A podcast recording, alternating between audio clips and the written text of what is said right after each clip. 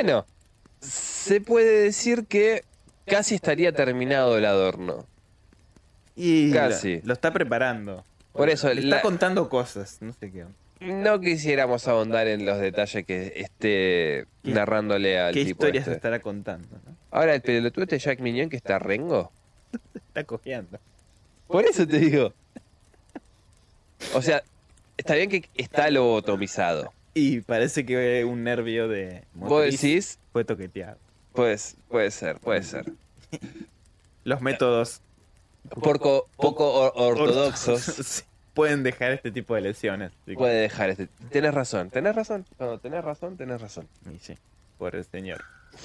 Pobre Jack. Y bueno, habrá que decirles tú que no se haga muchas ilusiones con encontrarlo. Sí, o que venga a buscarlo si quiere. Así ya hay dos mozos. Ojo, eh. Ojo. Ojo, no estaría mal. Te Y, y invitamos a que lo venga a buscar. tal vez podríamos rebautizarlo a Jack Mm. una vez que aparezcas tú como Igor. Ah, ah, es verdad. Y después le ponemos Igor 1 y Igor 2 si viene el otro. Exactamente. Como Caco. claro, como habla Don Kiosquero de Sí, Caco 1, Caco 2, hermoso, hermoso. tal cual. Bueno, prosigamos, ¿quieren? Ya, Prosigamos, Ya dale. vimos que el viejo está ahí hablando, contando cosas, así que no sé. Pues ustedes oyentes van a Está- saber qué es lo que está pasando ahí. Ultimando detalles, se podría decir. Para mí sí, está preparando la pista de aterrizaje. bueno, Halloween per se, ah, como la conocemos hoy, es una fiesta marketinera, Sí. en definitiva, ¿no? Adoptada en su mayoría por Estados Unidos En a comienzos de 1900, cuando todavía se estaba sentando Sí, básicamente cuando empezó la inmigración la imi- exacto, irlandesa. irlandesa, que traía esta fiesta que justamente surgió en Irlanda, el famoso Samaín, o Claro, sí, sí. despedida del solsticio, digamos. Mm. Sí, sí, pero más allá de eso te diría que inclusive estaban ellos con la leyenda o el mito, si querés, de Jack O'Lantern. Ujú. Pero eh, lo interesante de esto era que era un rabanito antes. No era, Exacto, no, era una calabaza. una calabaza per se, era un rabanito y el tipo este eh, lo que hizo fue ganarle no una ni dos, sino creo que tres veces al diablo. Sí. Era un alcohólico de mierda, básicamente, golpeador seguramente. Justo. Todo junto. Que en el estado de ebriedad en el que se encuentra, lo va a buscar el diablo y le dice, bueno, muchachos, ya está, vamos, dale. Dale, ya está, ya te mandaste tres. Claro, el tipo le dice, no, bueno, qué sé yo, qué sé cuánto, acompáñame hasta el bosque. Cuando lo lleva al bosque lo deja encerrado entre cruces. Te recabió. Lo vimos, amigo. La segunda no me acuerdo cómo carajo es y la tercera tampoco. Hasta que inevitablemente muere. Como era un alcohólico, al cielo no puede ir. Y como al diablo lo, lo cagó, tampoco puede ir al infierno. Y se quedó en. Entonces la que le queda es ese limbo y va todos los, los 30 o 31 si querés, vagando por... Pasa nuestro plano Claro. y se queda ahí. Va vagando, iba vagando, mejor dicho, con un rábano como si fuese un... con una vela adentro, ¿no? Iba haciendo tipo farol. Cuando vienen para, para este continente. En concreto Estados Unidos, como bien decías vos, la readaptaron y pusieron que era una calabaza y toda la boludez. Y más antiguo aún, los, Sí, bueno, los celtas. las- los celtas festejaban el Samaín, el solsticio, eh, justamente. Sí, que para ellos era el, el- como el año nuevo. Eh, sí, como el Año Nuevo, por ejemplo, podríamos decir así. No, no, es... que, que se abría la temporada del frío. era, el año nuevo. El, el fin del verano, básicamente, o el año nuevo, como dice Dave. Y sí, también, sé que prendían los, los rábanos justamente vaciados con una vela adentro. Sí, Para- primero, como todo buen salvaje, matando animales y personas. Sí, bueno. Pero en sí la idea era justamente en honor a los muertos. a- Sí, sí, sí, sí, pero... Y además de armarse a altos bacanales, los druidas consumiendo psicotrópicos a morir. Olvídate, pendejito, Todo un desastre. Eran abuelita. Los bacanales de, de ese momento no los quiero. Hasta que, bueno, llegó el cristianismo, lo- los destruyeron a todos. Pero pequeñas cosas de esta tradición se fueron pasando de generación en generación hasta Sí, que se, se readaptó. se readaptó. Es una breve síntesis de cómo surgió esta festividad, ¿no? Tan, Sí, tan no nos crean, sino búsquenlo. No, no vamos a hacer un programa explicando porque hay millones de podcasts que hablan de esto. Entonces es como una breve introducción porque justamente nos vamos a ir a- al, al tema que yo traigo a Estados Unidos. o- Disparos unidos. o Disparos Unidos, como dice Dave. Que son cinco historias que ocurrieron durante Halloween. Ok, Cinco historias que involucran asesinatos. Asesinatos perpetrados durante esta festividad. perfecto. Así que, mm, y bueno, hay algún que otro dato interesante. Solo uno no ocurrió el 31, que es el último, por eso lo dejé para el último. Pero de todas maneras involucra Halloween. O sea, fue en temporada de Halloween. No fue el día 31, pero todos los demás sí. Así que si quieren, ya puedo empezar. El primer caso que les voy a traer se llama Dulces Envenenados. En Halloween de un 1974, los niños de la localidad de Deer Park, en Texas, Ay, Deer Park. no va a ser la primera historia que Oh. involucra a Texas, pero Ajá. bueno. Salieron a pedir dulces en diferentes casas, ¿no? Entre estos había un tal Ronald Clark O'Brien, un oftalmólogo de esa localidad. Irlandés. y sí, con O'Brien. También salió esa noche. limón en los top. Sí, tal cual. También salió esa noche a supervisar a sus hijos, ¿no? Que se llamaba Timothy, uno de 8 años. Timothy. Timothy. No, Timothy. Timothy. Y la otra Elizabeth de 5, ¿no? Estos dos niños. Y mientras ellos pedían dulces en este barrio suburbano, ¿no? Cerca de, de su casa. También había un vecino que se llamaba Jim Bates con ellos, como el de Bates Motel. Una de estas casas que se fueron cruzando, el grupito, y tenía todas las luces apagadas. Y los nenes fueron igual porque vieron que había decoración y eso, y bueno, tocaron de todas formas. Siguió el silencio, los niños, los niños se cansaron y dijeron, bueno, vayámonos porque se, se impacientaron, no querían saber más nada. Y Jim, el papá eh, del, del- del niño, ¿no? no los O'Brien, sino el niño que acompañaba a los O'Brien, los acompañó. El que se quedó fue papá O'Brien. El, No. el Ronald. se quedó ahí parado en la casa porque no sé. Se quedó ahí un cachito, dijo él. Quería ver algo. Y se quedó ahí. La noche continuó, ¿no? Y volvió a aparecer de vuelta, este Ronald, a los 15, 10 minutos. Volvió a aparecer a los niños de él, a sus hijos y a su vecino que estaban ahí. Y les dijo, eh, acá me encontré un montón de tubos de ácido en polvo que dejaron los de la casa esa. Al final me abrieron y me dieron esta bolsa. Y apareció con los dulces, claro, los nenes recontentos. Qué lindo, gracias por los dulces, qué sé yo, y se los llevaron a su casa. El problema fue que antes de ir a dormir, Timothy, su hijo, tenía la libertad de poder abrir un dulce, uno solo, por las caries, por H por B, uno solo vas a abrir. Bueno, quiso abrir este tubo de ácido en polvo, que ya de por sí le costó un poco abrirlo porque estaba engrampado. El padre Ahora- le dijo, vení que yo te ayudo. Pero si, si era un tubo de ácido en polvo, ¿por qué carajo dejar que tu hijo abra eso? No, pero ácido en polvo de, de estas que hacen burbuja en la, la lengua. Ah, las, ah, áci- las golosinas ácidas, ¿no? Era ácido de, de- que conocemos nosotros. Partamos desde ahí. Vos me decís tubos de ácido en polvo. Bueno, se llaman así la- la- las bulldog que Los tenemos. fizz. Ah, ahí claro, ahí está, un fizz, un bulldog acá hay también. Es ácido en polvo de caramelo. Ahí está, ¿eh? No entiendan mal, perdón, es verdad, no lo especifiqué. Está bien. Boludo, Me si no. Lo mandaba a hacer gárgaras con soda cáustica el padre también. Nada, nada, me refería a ácido en polvo de, de estas golosinas. Tenía el packaging de una golosina, obviamente, ¿no? De esta que te tiras en la lengua y te empiezas a hacer burbujas con la saliva, ¿no? La reacción química que hace. Sí. Quiso abrirlo, padre lo ayudó porque estaba engrampado, curiosamente, el envase, y lo consumió. A la hora que se acostó a dormir, ya estaba muerto. Empezaron a investigar los policías, algún, el abogado de la familia intervino. Apenas el, digamos, el, el tipo que hacía la. que trabajaba en la morgue analizó un poquito el cuerpo, le olió la boca y notó un, olor a almendras y dijo esto es cianuro. Hicieron la pericia pertinente y finalmente se descubrió que sí, efectivamente, el nene había sido asesinado con cianuro. Dentro de la pastilla, porque obviamente fueron a la casa a chusmear todo lo que. porque se había dormido con el paquete lo analizaron y había cianuro, efectivamente.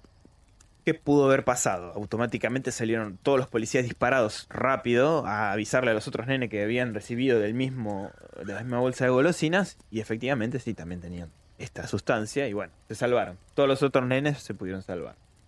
El problema fue que nada, fue frustrante, este hombre, el padre, ¿no? Ronald se sintió desconcertado ante lo sucedido, totalmente desentendido de la situación, quedó como choqueado. Y bueno, Después de todo esto pasaron unos días muy frustrantes porque no sabían qué había pasado, se pensó que era la, marca de la golosina, pero al final no, porque justamente los otros nenes que se salvaron no pudieron abrir el paquete por ese engrampado particular que tenía, que el paquete original no lo llevaba. Entonces es como que fue adrede, alguien metió ese ácido adrede, no fue un accidente de fabricación ni nada de eso. Cuestión, que este hombre, este texano, negando que que él había hecho algo raro, porque fue el único que se quedó en la casa, ¿no? Digamos, él apareció con la dulce quedándose un ratito en esa casa a ver si alguien le abría, mientras los otros perseguían. Por eso era como que es raro esto, ¿no? ¿Qué pasó? O sea, los mismos que estaban investigando, chumeando qué había pasado con este tal O'Brien, por medio de una orden judicial, se inspeccionó todo, ¿no? Y encontraron tijeras con un residuo de plástico en la casa, que era muy similar a lo de los dulces envenenado. Bueno, ahí ya suena raro todo esto. Y siguiendo buscando, entre otras cosas, de la casa, habían encontrado también que este hombre había contratado un seguro. Un seguro de vida. Bastante importante para sus hijos. Pero matate vos, la concha de tu hermana. Eh, era de los hijos. Una suma de 10 mil dólares, que en ese momento, estamos hablando del 74, era una gran suma de dinero. Lo que quieras, pero no, no vale la vida de, un hijo. O sea, 10 mil dólares por, por niño, ¿no? Claro, sí, sí, sí. En enero de ese año, supuestamente eran 10 mil dólares. Después, unos 20 mil cada durante, no sé, unos meses previos a Halloween. Sí, porque muriendo en esa fecha, lo iba a cobrar ahí.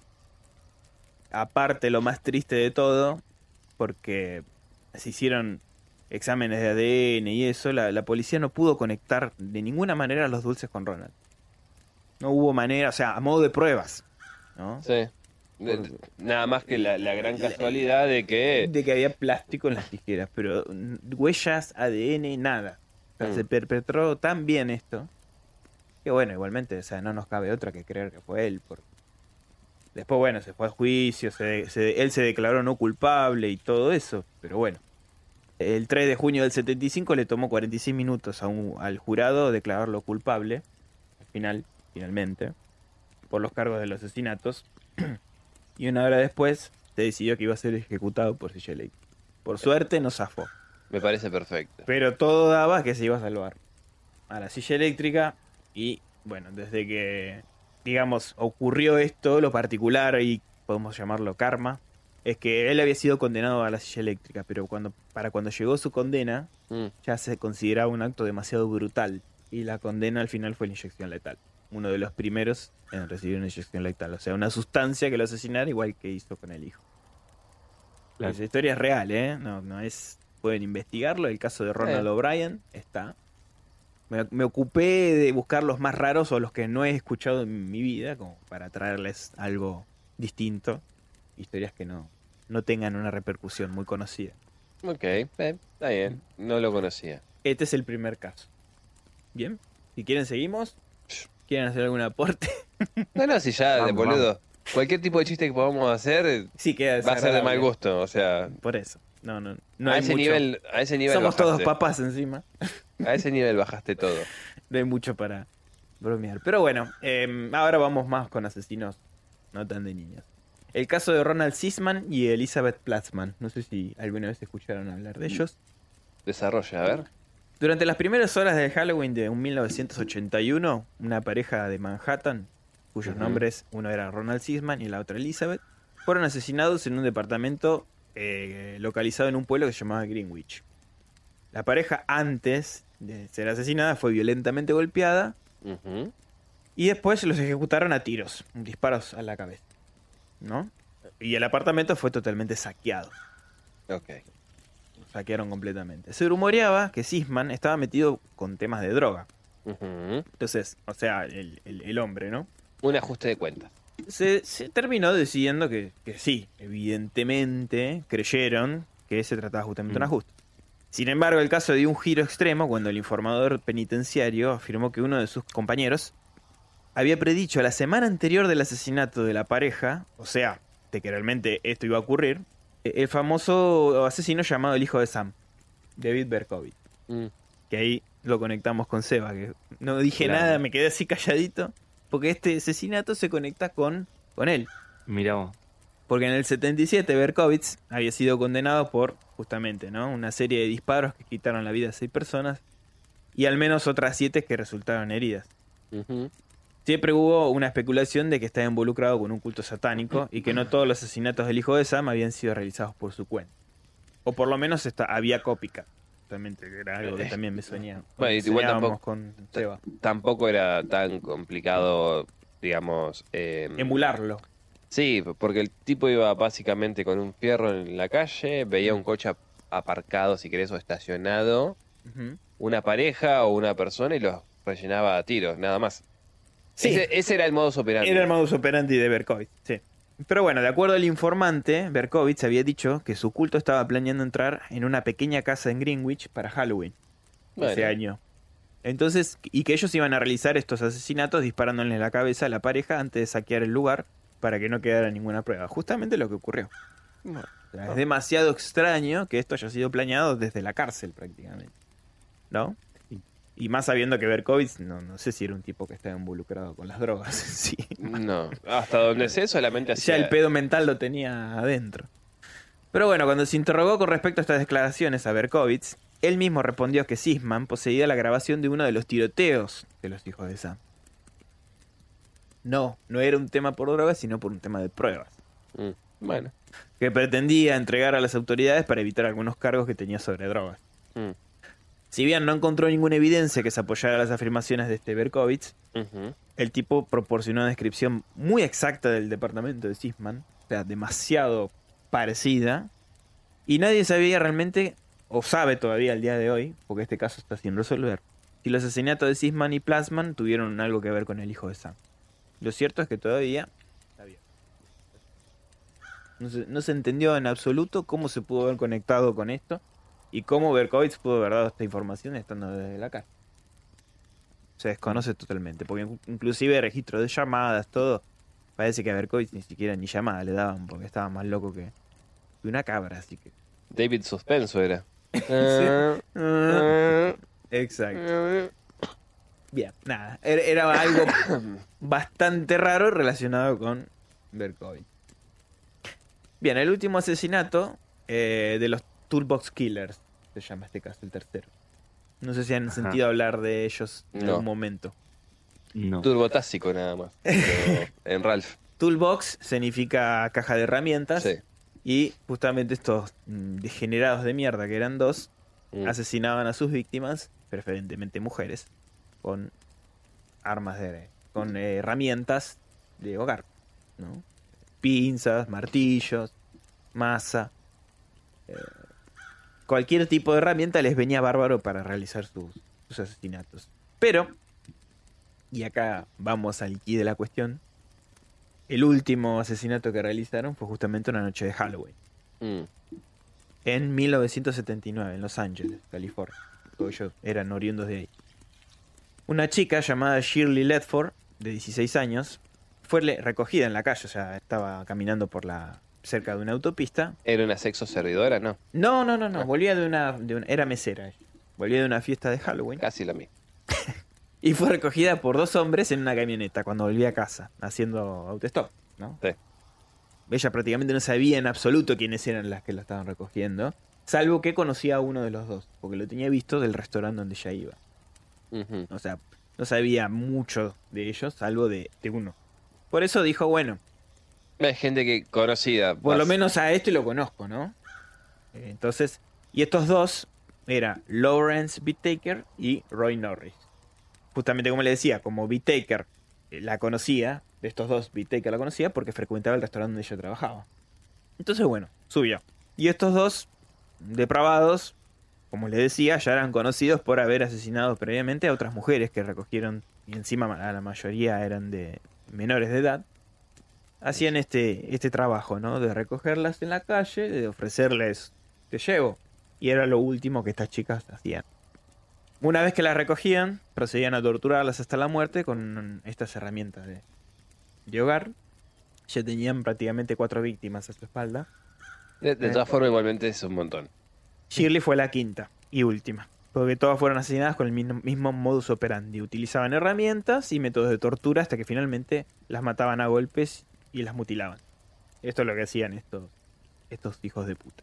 También les gustaba tomarse fotografías de sus víctimas y inclusive las grababan. De hecho, hay un famoso audio Mm. de ellos grabado torturando a una chica.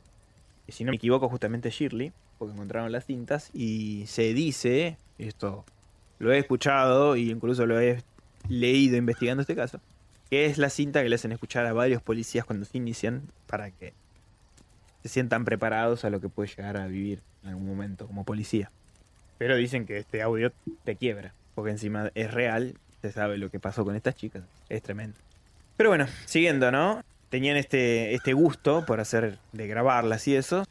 La pareja de asesinos aquella noche decidió no abandonar el cadáver en un desnivel, ¿no? Donde solían tirar a los otros, pues las otras todas terminaron en una especie de zanja, alejado de lo que sería la ciudad. En un descampado, en una zanja, tiraban ahí los, los cuatro cadáveres de las otras chicas, fueron a parar ahí, porque no, no fueron encontradas hasta el momento. Solamente a esta, de, de- porque ya estaban cargaditos, ¿no? De que se estaban saliendo con la suya. Acá seguramente interviene esto del ego, esto de, del narcisismo, ¿no? Como le estaba Mm. saliendo todo bien, lo Ya que- se confiaron. se confiaron, exacto, y tiraron el, la tiraron en un jardín en una casa de Hermosa Beach, ¿no? Un barrio bastante de California, bien visto, Pudiente. pudiente, exactamente. Y fue encontrado de inmediato, imagínense, en un jardín. Es que hubo mucho para ocultar. Whittaker y Norris querían sembrar el terror, como les decía, en esta comunidad y ver cómo reaccionaban al hallazgo con la prensa. Un amigo de los dueños que estaba en la casa, la casa vecina donde hicieron esto de tirar el cadáver, lo vio. Los muy estúpidos, encima de noche de Halloween, la gente suele estar despierta, y lo vieron, que tiraron el cadáver. Y los denunció a la autoridad. Lawrence Whittaker fue condenado a la pena de muerte por inyección letal. Lo trasladaron al corredor de la muerte en la prisión de San Quentin hasta el día de su ejecución, que fue el 22 de marzo de 1081. Pero tuvo la suerte de ser conmutada por cadena perpetua. O sea que todavía está vivo y coleando. No, No. no, murió hace poco, pero vivió toda su vida. Ahora les cuento cómo termina esto. Roy Norris, que se supone que era el más pasivo, entre comillas, no era así, pero fue el más sumiso al momento de entregarse, evitó la pena de muerte porque cooperó con la investigación policial.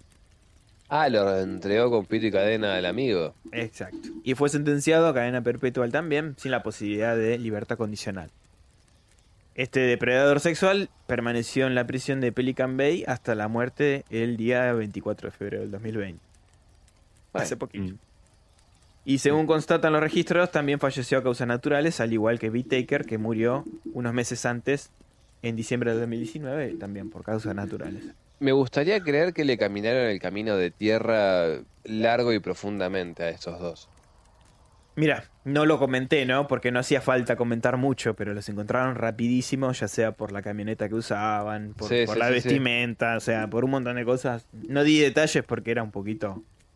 Estaba como de más, digamos, pero los encontraron al toque y en esta camioneta estaban, estaban las herramientas, todo manchado con sangre, o sea, no, no eran personas prolijas. No, Pero- no, no, no me entendiste la metáfora. no, no, ya sé, pero quería detallar eso, entendí Ah. la metáfora, pero quería explicarle al que está escuchando, o al que escuche, o a la que escuche, que estos dos eran unos desprolijos de mierda. Simplemente tuvieron una buena racha y los agarraron enseguida. Claro. Un datito escabroso para cerrar esto, eh, sobre Vitaker, más que nada, que se, se supone que era, igual los dos eran unos sanguinarios, pero este era como raro en su aspecto, en su modo de comportarse, de pararse, que parecía muy tímido como persona, pero resultaba ser en las grabaciones el que más se excitaba con esto. Una criminóloga, justito cerca de su muerte, en el, si no me equivoco, fue en el- entre el 2018 y el 2019, que se llama Laura Brand, por motivos del desarrollo que estaba haciendo de su documental sobre los Toolbox Killer, esta criminóloga fue y fue a entrevistar a la cárcel a Abby Taker. Y en una de las preguntas, aparte de notar de que era un tipo muy cabizbajo, tímido, ¿viste? Le llamó la atención eso. Por todo lo que. el historial y todo lo que había perpetrado este tipo, ¿no? Y en una de las preguntas que le hizo a esta profesional, le hizo la siguiente. ¿Por qué sos un asesino? ¿O eres un asesino en serie? ¿Y por qué yo no lo soy? Le pregunta Ujú. ella, ¿no? ¿Cuál es la diferencia entre nosotros? B. Taker se le acerca muy lentamente, cara a cara, y la mira y le dice, bueno, ¿querés matar? Le pregunta a él. A lo cual Laura, ¿qué, No. ¿qué le puede decir? Un- no rotundo, ¿no? No, le va a decir que sí. Entonces B. Taker, B. Taker, perdón, continuando la mirada, le dice, ahí tenés tu respuesta. Algunas personas quieren comer brócoli, otras no. Así le contestó. El poder de la síntesis. Sí. Así le contesto. Me pareció un detalle de todo lo que leí sobre este caso bastante escabroso, ¿no? La respuesta desagradable que dio. Es que, a ver, ponete a pensar. Más no le van a hacer, o sea, ya tiene perpetua. No, más bueno, pero Por igualmente. tanto, a ver, puede decir lo que en ese momento no es que una confesión le va a originar algún tipo de problema. Como que no, no, aparte ya, ya estaba. rejugado. Estabas prácticamente a meses de morirse, aparte. Sin saberlo. O sea, murió de, muerte natural los dos. Murieron. Pasamos al cuarto. Pasamos al cuarto. Pasamos Vamos. al cuarto. El caso de Martha Moxley. El 30 de octubre de 1975, Martha Moxley tenía 15 años en ese momento y salió de su casa para ir a una fiesta. Justamente pasada las 12 iba a ser 31 y iba a Era una señora de las cuatro décadas, básicamente. Más o menos. Todavía obviamente iba a la escuela, se celebraba ahí en Bellhaven, que era un barrio exclusivo de también de Greenwich, en Connecticut. Este barrio, ¿no? Muy, como acá podríamos decir en Argentina, muy nordelta todo. ¿no? Mm. Era, era una zona de, de gente muy adinerada, de familias muy adineradas. Y esta familia de Moxley, eh, de, esta, de esta chica, de esta nena, habían llegado ahí poco menos de un año. Ah, era una nena. Era una... 15 años, dije. Ah, boludo. 40 años te entendí. Por eso hice el chiste. No me, no me escuchaste que dije 15. Yo entendí que hiciste el chiste de las cuatro décadas porque en ese momento tener 15 ya era... No, no, no, no, pensé que tenía 40, no sé qué pasó. Ah, se te cruzaron los cables. Sí, Bueno. sí, sí. No, sí, tenía 15 años. La joven no tenía un límite de horario esa noche, ¿no? Para volver a su casa. Los padres, como era un lugar tan tranquilo, tan seguro, dijeron, bueno, anda tranquila, disfruta. Se ve que nunca escucharon la frase de aseguro se lo llevaron preso. Pero su madre, Dorothy, o Dorothy, Vivía en Kansas. mm, viendo que eran las dos, las dos de la mañana y su hija no volvía, no volvía a la casa, llamó a la amiga con la que había salido, ¿no? Después de chocar tres veces los zapatos rojos. Suficientes chistes de Mago de Oz. Llamó a la casa de la amiga y nada, no, apa- no- le dijo, no, no, ya volvió a su casa, me dijo que iba para tu casa, no, ya volvió, se fue, me despidió y se fue para casa. Entonces, le confirmó que habían estado juntas en la fiesta, pero que nada, había muchas otras fiestas en otras casas y capaz Marta se cruzó en alguna o con otro compañero o compañera y se quedó ahí. Entonces nada, la mamá Dorothy dijo, bueno, me quedo esperándola. Como mucho se pudo haber quedado dormida en una de estas casas. Y se quedó dormida en la mesa esperándola. En su casa, ahí en la entrada. El problema es que a los poquitos minutos de despertarse, una, una vecina amiga avisa que el cuerpo de su hija estaba a pocos metros de ahí en un pino. Y el cadáver se encontraba con la cabeza totalmente destrozada, a golpes, y con la ropa interior baja hasta los tobillos. Así encontraron a, a esta pobre nena, ¿no? A Marta. El arma que se usó para semejante acto brutal se encontró al rato, buscando ¿no? en la zona, y fue un palo de golf. Un palo de golf que por el, era un número 6, entonces se, se deduce que era usado por una mujer. Este tipo de palos, digamos, este, porque todo todos los palos tienen un peso, un volumen que se acomoda, digamos, al tiro que vos ejecutes y también a tu fuerza, ¿no? Mm. No sé mucho de golf, pero leyendo sobre, sobre un poquito de cómo funciona esto, hay varios palos de golf según el tiro, lo que hagas, etcétera. Este coincidía con el que se suele usar el que suelen usar las mujeres. Yo he ido a una cancha de golf. ¿Y? No, no, no, no, nada. Demasiado. Too much perfection. Sí, no, no, demasiado. Parece una pelotudez, pero no. No, no, no, me imagino que no es una, una pelotudez. Pero bueno, el mango del palo no estaba. Era lo único que podía llegar a dar una mano para ver las huellas dactilares. Se le habían arrancado y no fue encontrado nunca. Lo único que se encontró fueron este, este palo justamente, que estaba todo doblado de los golpes que recibió, y esquirlas de hueso del cráneo de la chica, que confirmaba que se usó eso. Ok, y, pero ¿y rastro de la violación? Ahí vamos. Se hizo todos los exámenes pertinentes y no había rastro ni ningún tipo de, de violación sexual. No fue abusada. Solamente tenía la, la ropa interior baja. No sabemos si fue con la intención de hacer creer de un abuso o simplemente no se llegó a hacer porque era todo muy a la vista, no sabemos.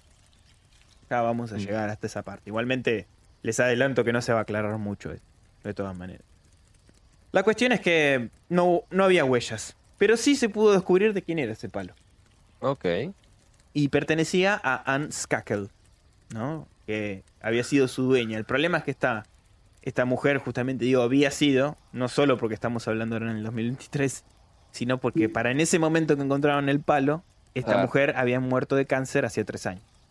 Ah, estaba muertísima. Exacto. Todo empezaba a apuntar, ya que el palo era de esta mujer, el palo de golf era de esta mujer, es que pertenecía justamente a, a una numerosa familia y rica de esta localidad, de la familia Skakel, que estaba compuesta por un viudo que se llamaba Rushton y sus siete hijos. Tenía siete hijos este hombre. Una chica, una niña, y los demás eran todos varones. Seis varones y una niña. Dos de los varones, un tal Michael y otro niño Tommy, se juntaban con el grupito que frecuentaba Marta, ¿no? En vida. Mm. Entonces, teniendo en cuenta un detalle, que estos dos chicos, o sea, es lo que nosotros ahora sabemos, no tenían una buena conducta. No tenían un buen prontuario. Sobre Mm. todo Michael. Era un chico muy violento que se le perdonaba todo por su condición social. Por ser hijo de. Claro. Pero ya había un prontuario de violencia en este nene, ¿no? Violencia de bastante no controlada y desmedida y pasada por alto por su estatus. Fueron partícipes, de hecho, de varios llamados de atención que involucraban violencia, como les decía. Así que, bueno, nada. La, la escuela hizo los reclamos pertinentes, pero todo quedó ahí. Las autoridades, muy lamentablemente, como se trataba de la familia esta tan pudiente, apuntaron al primer pelmazo que había. Que era justamente un chico que se llamaba Kenneth Littleton, que se había recién graduado en esta localidad y que había sido contratado por este padre, ¿no? Por Rushton, para ser niñero de estos dos, de Tommy y de Michael, de esa noche de Halloween. Cuando fueron a, investigar qué pasó, lo primero que hicieron, es decir, fue este perejil. Él fue el que lo mató. Y lo peor que este chico decía, yo ni conozco a esta, a esta chica Marta, no sé ni quién es. Yo no fui, yo no, no, no tengo nada que ver. Una familia tan pudiente no puede haber, nunca haber sido uno de ellos. Y menos unos niños de 15 años. Vas a ser vos hasta que digamos lo contrario. Claro, exactamente. Básicamente eso fue. Así que bueno. eh, lamentablemente, eh, se- en ese momento todo se, se desenvolvió de esta manera. Y los padres sabían, estaban seguros, de que este chico era inocente, que no había sido él. Que había otra cosa atrás. Pero lamentablemente todo quedó en la nada misma. Y sí, el poder del dinero. Esto estamos hablando del 75. Ya para el 88 el padre de esta nena se había muerto del disgusto. Quedaron vivos solamente la mamá Dorothy y su hermano. Y la vida continuó, ¿no? Como les decía, ellos nunca creyeron que pudo haber sido este chico. Otro dato era que Michael, porque ya lo sabían, Skakel, era adicto al alcohol con tan solo 15 años. Y además de los actos de violencia que les dije. Y tenía una falta de control por parte del padre que lo convertían en un culpable seguro para la familia. Claro. Ah, Los padres decían, fueron estos. O sea, fue Michael no sabemos, pero Michael, eh, Tommy no sabemos, pero Michael seguro. Porque el más trastocado era este Michael, ¿no? Que tenía la misma edad que Mark. Todo quedó en la nada, se incriminó a este pobre chico, como les dije. Pero un tiempo después a Michael, a Skakel, lo mandaron a un colegio correccional que se llamaba Ellen School. que en ese momento era una escuela para élites, ¿no? Con métodos totalmente poco ortodoxos, ¿no? Que por más que fueran de familia adinerada, el método era aislarlos, cagarlos a golpes, humillarlos. Lo mandaron a corregir. Un dato de color, lo cerraron en el 2011 a este colegio por la metodología que tenía. ¿no? Así que imagínense dónde fue a parar este pibe, ¿no? Cómo trataban a los pupilos de este lugar. Un colegio modelo. En Maine encima, ubicado. Hermoso. Ubicado en Maine. No me sorprende. No me sorprende. King podría ser una historia tranquilamente. No, no sé si el instituto no irá por ahí, mira. y sí, andas a ver. La cuestión es que pasaron los años, imaginen. Pasaron años. Eh, Esto quedó como que fue ese pobre perejil y los años pasaron, ¿no? Y un periodista llamado Dan, eh, con la 1, Dunne, Dan, se enteró del, del caso de esta joven. Se asemejaba bastante a algo que le había pasado a él en vida. Su hermana había sido asesinada y se sintió como muy cercano a lo que había pasado y a esta injusticia. Porque ni, ni bien este periodista investigó un poco, se dio cuenta que había un olor A rancio. a rancio en esta, en esta situación demasiado notoria, ¿no? Claro. Y aparte, este tipo había trabajado en el caso de O.J. Simpson. Hermoso caso también. o sea, Sí. estúpido no era este hombre. Eh, Hermoso caso. Pero bueno, Una linda serie American Crime Story. Sí. Trabajan justo una temporada entera de ese eh, de, de O.J., bueno. sí, sí, sí. Eh, perdón, me corrijo, no fue Dan exactamente. Él, o sea, sí, sí investigó, pero no trabajó directo, sino un investigador conocido de él que se llama Mark Durman. Mm. Él fue el que trabajó en O.J. No importa, no importa. Es más, un dato de color, lo echaron después del caso de O.J. por ser un racista. O sea, vos como racista estás interviniendo en el caso del asesinato de un afroamericano, entonces lo fletaron, pero el tipo había hecho un trabajo muy bueno de investigación. Pero por eso, o sea, eh, fuiste demasiado honesto. Algo malo te tenemos que encontrar. No te gustan los pebetes, no sos toquetón, racista. A ver, eh, Algo que es el- incomprobable. El nivel de importancia de esta familia Skakel, si bien era alto, imagínense, estaban vinculados con los Kennedy. Eh, esta familia tenía un yate, Tenía una influ- casa. influencia. Era una familia muy pudiente, ¿no? En 1998 se publicó una novela que revivó estos hechos. Obviamente por Dan, ¿no? Ex alumnos de la Elan School, donde había sido enviado Michael por sus problemas de conducta, se comunicaron con las autoridades diciendo que durante las charlas de terapia en la institución, Michael había confesado asesinar a Mark. O sea, pasaron casi 25 años Mm. para que a través de este libro, gracias a este libro, otros que habían estado en esta escuela, que ya sabemos el prontuario, quedó todo ahí, porque él dijo maté a una chica, pero no que quién había sido, ni nombre, ni nada. Entonces imagínense, todo lo que estaban en ese colegio, cagados a palo, pupilos de este lugar, este confesó haber matado a una chica de su edad, pero no sabían nada. En este libro se especifica Marta Moxley y este, este tipo dio nombres, dijo, fueron los Skackle, etcétera, etcétera. Entonces ahí fue que gracias a este libro empezaron a llamar otros chicos que habían estado en este colegio. La cuestión es que Michael fue juzgado legalmente por este asesinato a la edad de 35 años, pero lo juzgaron con la edad de 15, según la ley de Estados Unidos. La edad de cuando se cometió esta atrocidad. Se lo condenó a 27 años de cárcel y como no había pruebas físicas suficientes, porque recuerdan que del mango no se encontraron restos de ADN y tampoco había practicado ningún tipo de violación o, o nada, salió todo muy redondo para este Claro. joven. Lamentablemente, el poder de esta familia, Skackle, a pesar de esta condena, porque aparte otro dato que les, que les traigo, es que cuando se armó el juicio, la mujer dijo que era un golpeador, que consumía estupefacientes. O sea, un tipo que tiene una historia detrás que es escabrosa y que tenía unos episodios de rabia que daban miedo. Pero nada, la billetera lo podía todo y este tipo siguió con su vida tranquilamente. Lo triste de este caso, y ya terminamos, es que pasó en la cárcel solamente 10 años este tipo. Porque después de una fianza de un millón de dólares y su tropel de abogados, lo lograron sacar. Bueno, el quinto y último caso lo llamé cuando tocas la puerta equivocada. Bueno, esta vez sí, ¿no? Este, es, como les dije, es el único caso que no fue el 31.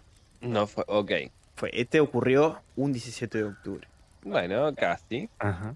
Pero para contextualizar, vamos a, a- o sea, brevemente, en un verano del 92, un joven llamado Yoshi viajó a Estados Unidos, donde iba a pasar un año de intercambio, gracias a una organización de, de intercambio de jóvenes, viste, que se solía hacer mucho en los 90.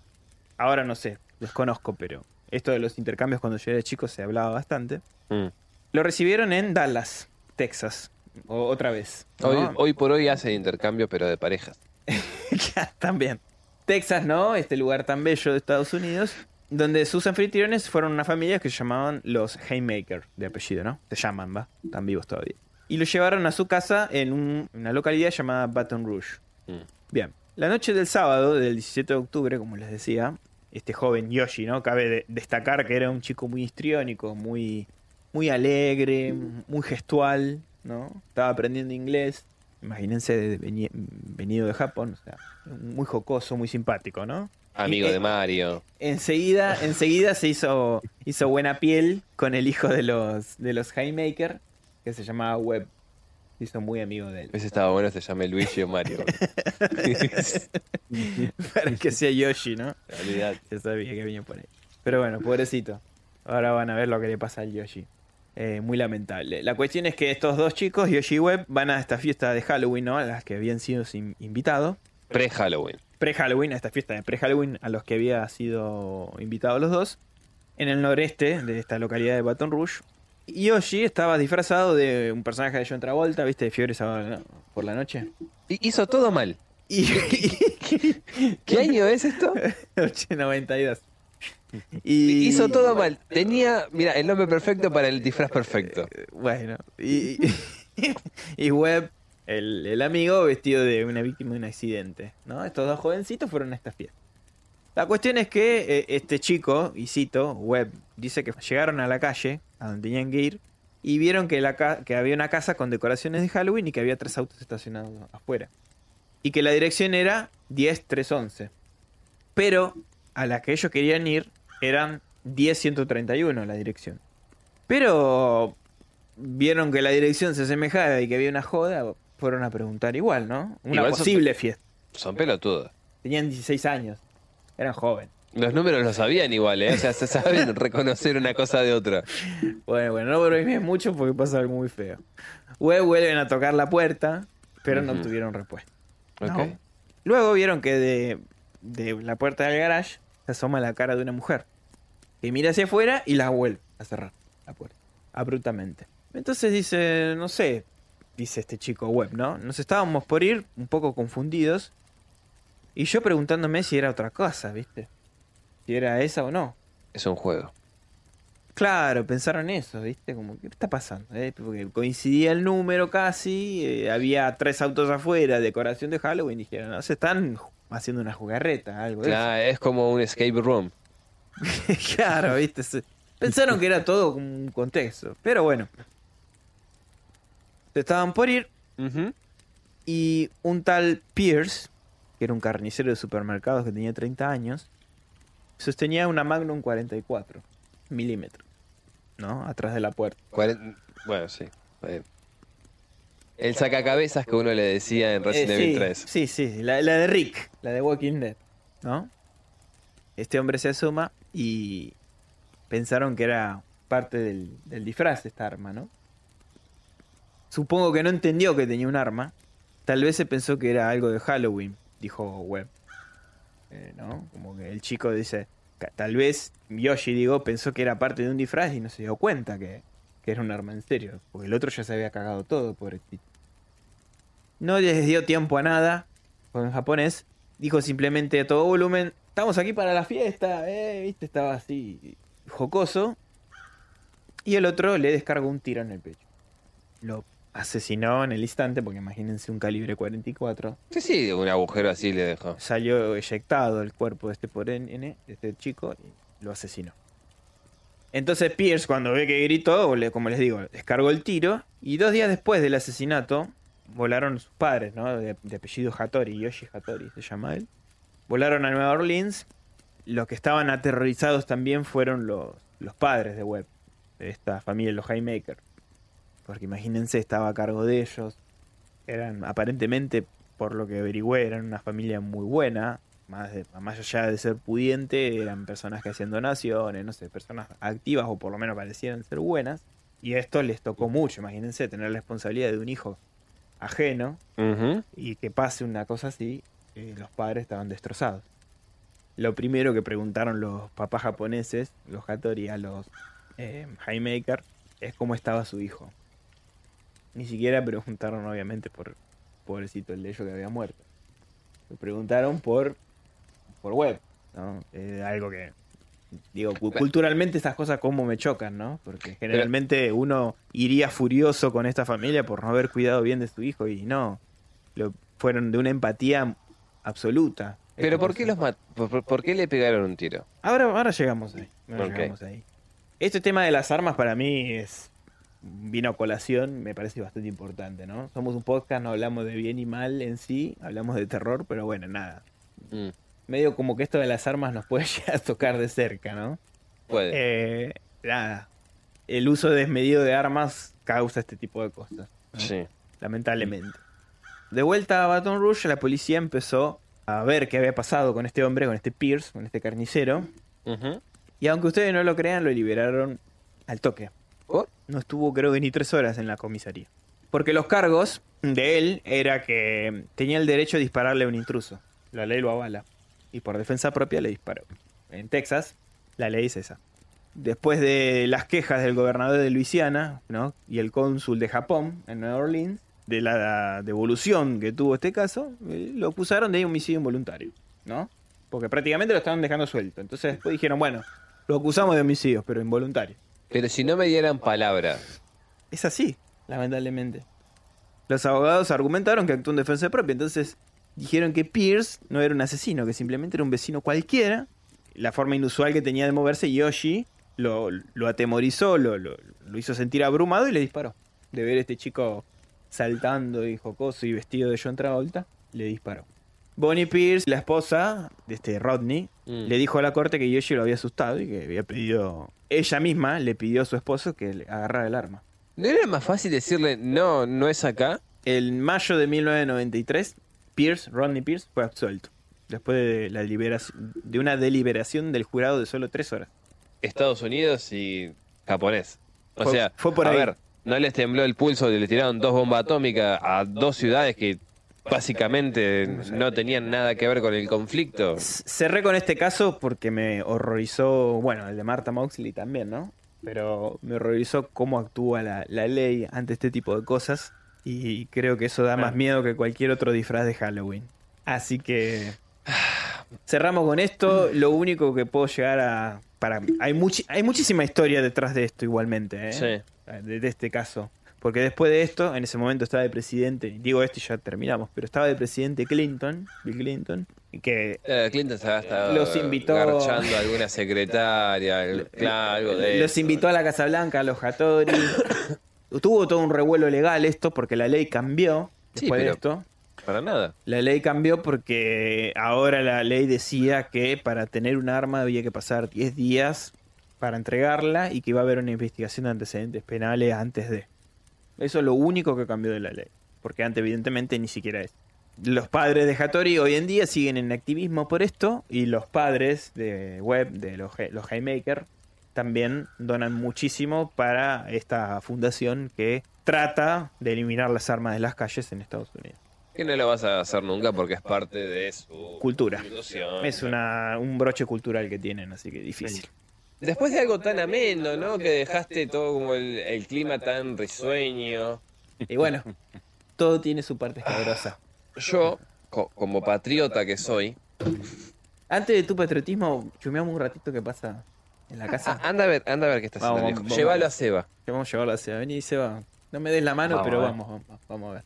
¿Cómo que no? Dale la mano.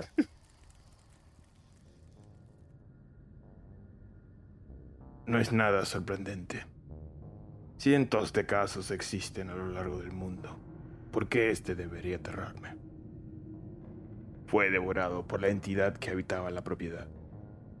De acuerdo, de acuerdo. Veamos qué recuerdo despierta en usted esta melodía. Fue bautizada como ojos danzantes.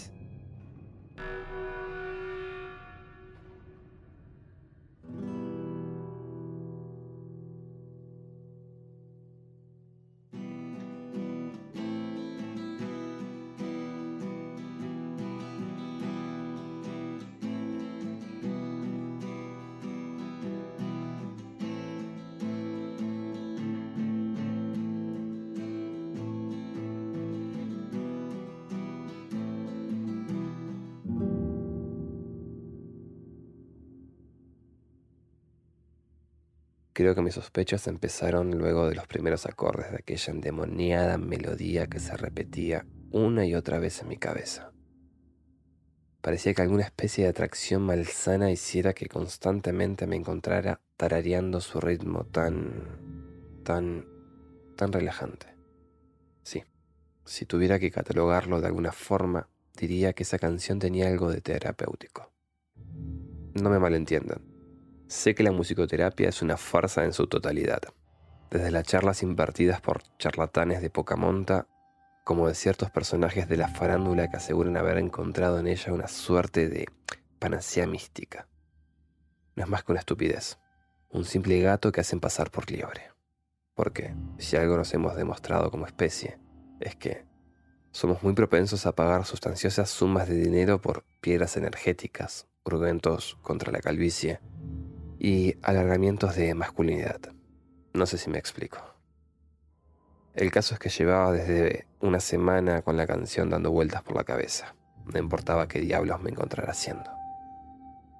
Llegaba y se instalaba en mi cerebro como un tumor maligno, y no se marchaba hasta ya entrada la locura.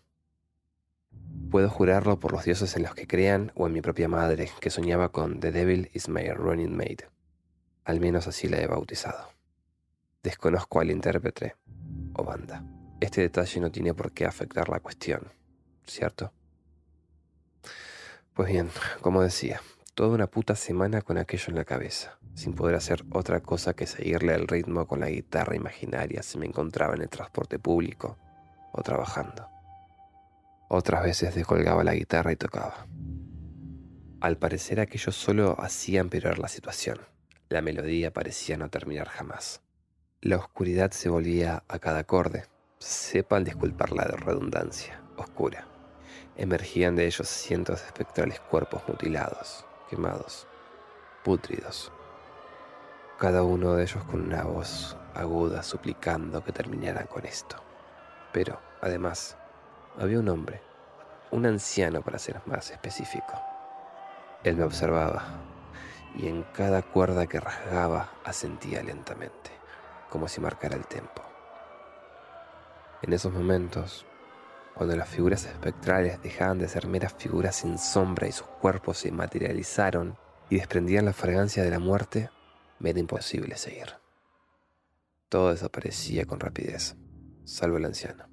Él encendía un puro y clavaba sus ojos rojos como la sangre en los míos.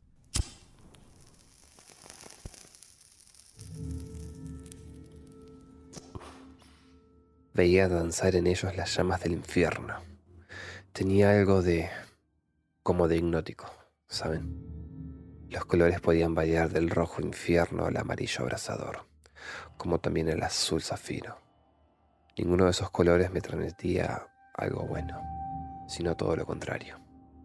Esos ojos, esa mirada exhumaban un odio corrosivo, como si con esa mirada pudiera asarme si se lo proponía. Muchas noches intenté rehusarme a tocar. Quería evitar a toda costa la manifestación de, nuevamente perdónenme por esto, las entidades. Así es como llegué a llamarlas. Entidades del mismísimo Averno, mi público privado infernal que venían a escucharme tocar. Quizás en el infierno no existían muchos buenos músicos o se hayan aburrido de ellos. No tengo respuestas para esto simplemente porque no he muerto y tampoco me apetece preguntarle a ellos. Solo puedo estar seguro de que tanto el anciano como las otras entidades se sentían atraídas por los acordes. Es decir, el nombre es por lo menos llamativo, y teniendo en cuenta que casi no existe mucha información sobre el compositor de la misma, bien podría haberla hecho Lucifer, Belcebú o Satanás. Daría igual y tampoco afectaría la cuestión. Las pocas referencias que existen en Internet solo cuentan que su debut en las radios locales se dio a finales de los años 40. En aquella oportunidad fue bastante mal recibida por gran parte de la sociedad, la cual en su mayoría cristianos metodistas, católicos o como diablos se hicieran llamar, eran quienes gobernaban aquella parte de la ciudad. El joven osado que le dio vida fue brutalmente abuchado en los tuburios que solía tocar en muchos casos amenazado de muerte muy amorosamente. como bien podrían hacérselo a alguien de color en aquel tiempo. No me malinterpreten, aún en esta época existen problemas raciales, y siendo sinceros, dudo mucho que alguna vez acabe. Pero sitúate en ese tiempo, donde un negro sale cantando a todo pulmón que el diablo es su compañero, en una época en la cual, solo por ser de color, eras menos que un animal salvaje. No solo fue valiente al tocar los acordes, sino también provocativo hasta el grado demencial de coger una soga y echarla al cuello e insultar a toda la estirpe de Noé, la que miró la vergüenza de su padre. En los momentos que logro estirpar la melodía en mi cabeza, pienso en cuántas cosas han ido a peor desde que decidí rendirme ante ella. Mi hogar lentamente se ha venido a pique. Las paredes que otrora irradiaron colores vivos, hoy no son otra cosa que abismos negros pútridos, hogar de hongos y manchas de humedad. ¿Cuánto tiempo ha pasado? No lo sé. Difícilmente lo sepa. Quizá una semana, tal vez un mes o una eternidad. Mis recuerdos son difusos, extraños y macabros. Supongo que la realidad y la locura se mezclan en intervalos y ya he perdido la capacidad de discernir una cosa de otra. Cuerpos danzan en mis sueños. Llantos desolados y gritos de auxilio resuenan en mis paredes cuando intento dormir. Poco a poco un hedor peculiar invadió mi casa. Moscas y gusanos deambulan de un lugar a otro. Como si en alguna parte de aquí existan uno o varios cuerpos en estado de descomposición. Y, ¿saben una cosa? Pienso que es posible que esto haya sucedido. Que mis sueños son en verdad la realidad que azota la maltrecha conciencia que poseo. Sé que si me hipnotizaran contaría con lujo de detalle la forma en que maté a los cadáveres que son mi público en las noches de posesión. También sacaría a la luz el motivo del por qué mis paredes se han vuelto tan opacas y la casa apesta a muerte. Pero me niego a creerlo. Aquellas formas que observo en la oscuridad de mi habitación, donde prudentemente he tapiado el ventanal y destruido las bombillas de luz que allí iluminaban, no son reales son... son... son mis espectadores. A todos ellos he de conocer.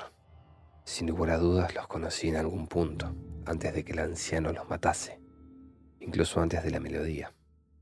Quizá en esa época poseían un nombre, una religión, una afinidad política, algo que los hacía único.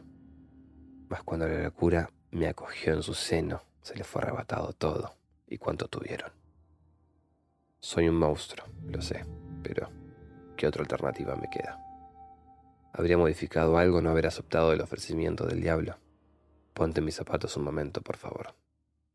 Eres un aspirante a músico que poco y menos logra juntar el dinero suficiente para vivir casi mejor que un vagabundo o andrajoso. Tienes graves problemas con las drogas y el alcohol, además de una buena deuda exorbitante con tres de los más peligrosos usureros que existen en la ciudad no accederías a un trato con el diablo. Es decir, si él se presentara ante ti con un maletín atestado de dinero y solo quisiera que toques una melodía, una canción que hará caer a tus pies cientos de miles de personas de todas las edades, y cada una de ellas querrá experimentar el éxtasis de tus acordes. Harán todo lo que tú propongas, todo. Tendrás dinero, mujeres, sirvientes. El costo de ello a ti no te afectaría. Bueno, sí lo haría, pero no serías consciente de ello. No dormir por las noches no es un precio alto. Que las tripas se nieguen a procesar la comida tampoco lo es. Sangre por dinero, almas por fama. Condenado al lago de fuego por... por la avaricia. Escribo esto mientras escucho en la lejanía millares de sirenas de policía aullando en la noche. Sé que vienen por mí. Sé que no existe manera alguna de demostrar mi inocencia en mi caso. Seré condenado a muerte. Quizás si la buena providencia me socorre, sea por inyección, pero sé que él, aquel anciano venido desde el mismísimo infierno, evitará tal dignidad. Querrá saciar su sed y hambre conmigo. Viviré el infierno y sus consecuencias si se me condena a prisión. Sus lacayos experimentarán conmigo así como yo lo hice con los cadáveres pútridos que son mi única compañía. He de desprenderme del mundo, morir a, fin de que él, la serpiente que tentó a Eva y a su servidor, siga devorando inocentes. Solo con la muerte expiaré los males que ayudé a perpetrar. En los brazos de la muerte encontraré la paz. La paz y la dicha que me prometieron en la negrura del vacío. ¿Acaso no hubieras hecho lo mismo?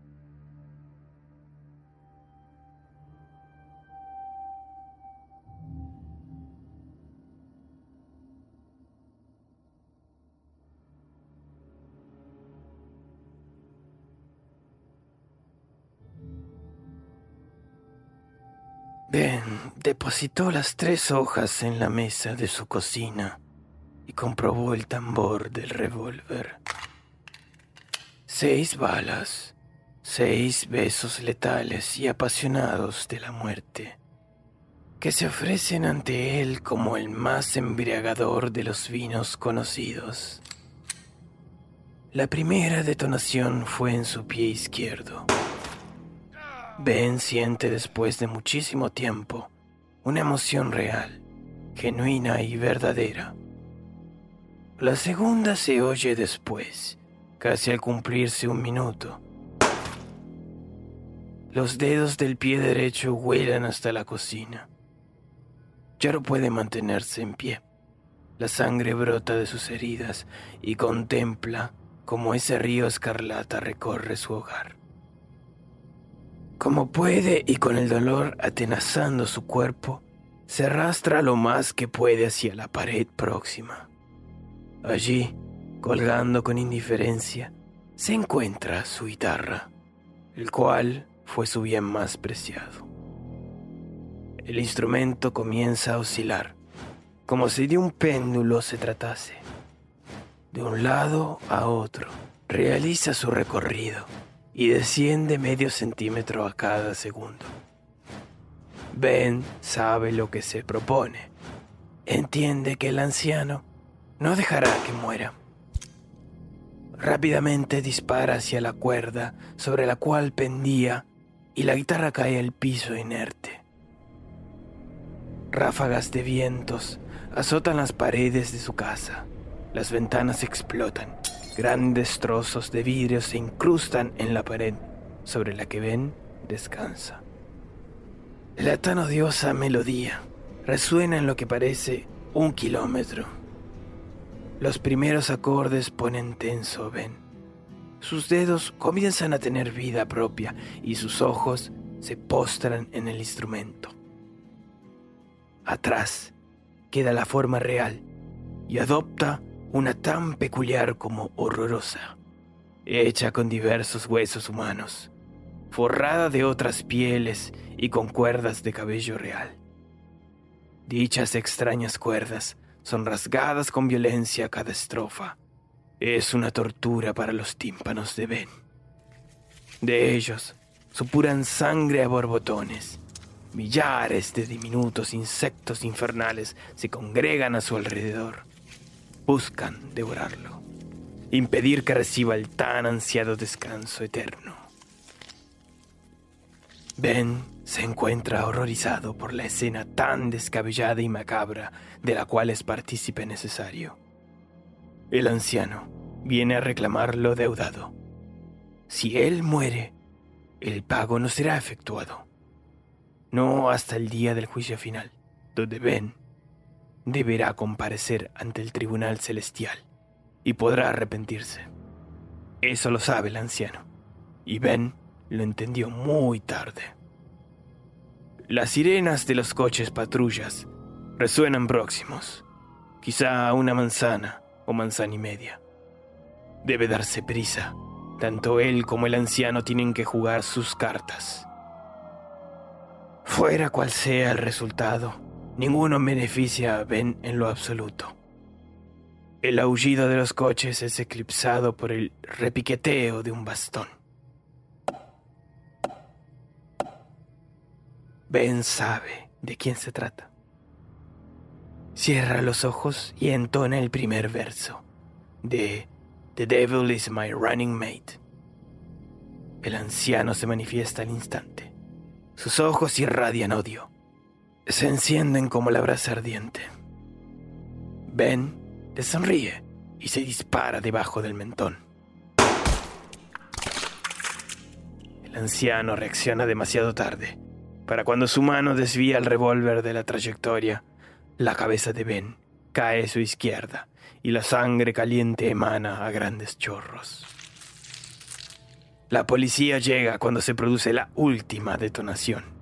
Encuentra el cuerpo del joven que allí vivía y cientos de maniquíes, cada uno de estos con diversas máscaras de papel hechas con fotografías de sus vecinos.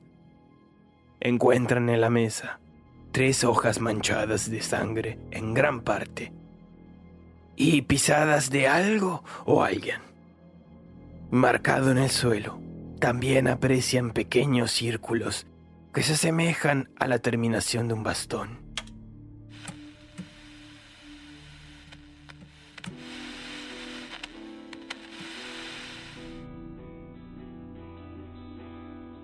En la radio suena una vieja canción de antaño.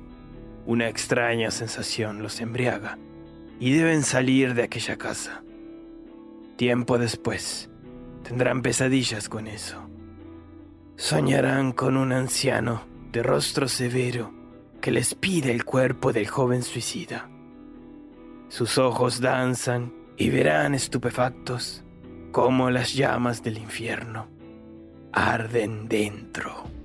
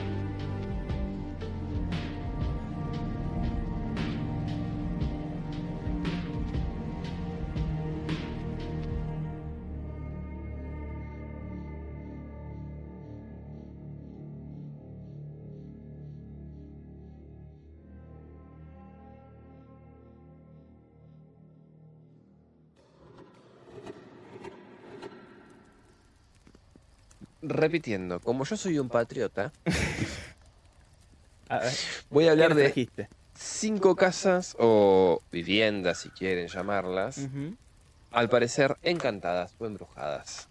de, de aquí, de Argentina, ¿no? De aquí de Ajá. Argentina. Ok, por Y eso voy a hacer- patriótico. Todavía más patriótico, voy a ser federal, Ah, inclusive. ah, ah, papá. Te puedes codear Ah, con... o sea que se pueden visitar. Se pueden visitar. Uno es, o, o una, mejor dicho, con la que abrimos esta, esta última sección, es la Casa de las Palmeras. Que tal vez te suene, Sí, sí, fuimos, fuimos. Fuimos juntos, sí. Y bueno, vamos a, a contarlo para quien no conozca de qué se trata la Casa de la Palmera. Y dice así, las siete muertes de la Casa de las Palmeras. Eso aparece en Google Maps cuando uno busca la Casa de la Palmera. La ubicación adherida a la tragedia, a esa propiedad también se adhirieron leyendas, presuntas inspiraciones literarias, más de un siglo de historia, desgaste, persistencia del siglo XIX, rodeada de vecinos racionalistas. La casa de Riobamba 144, en el barrio porteño de Valvanera, lo tiene todo para contar una historia de terror. Dos muertes, toda una familia con finales trágicos, una palmera que tapa lo que ocurre, una construcción de diseño laberíntico, hogares de ladrillos, cuartos cerrados y demás. El mito que nace cuando en la historia hay vacíos.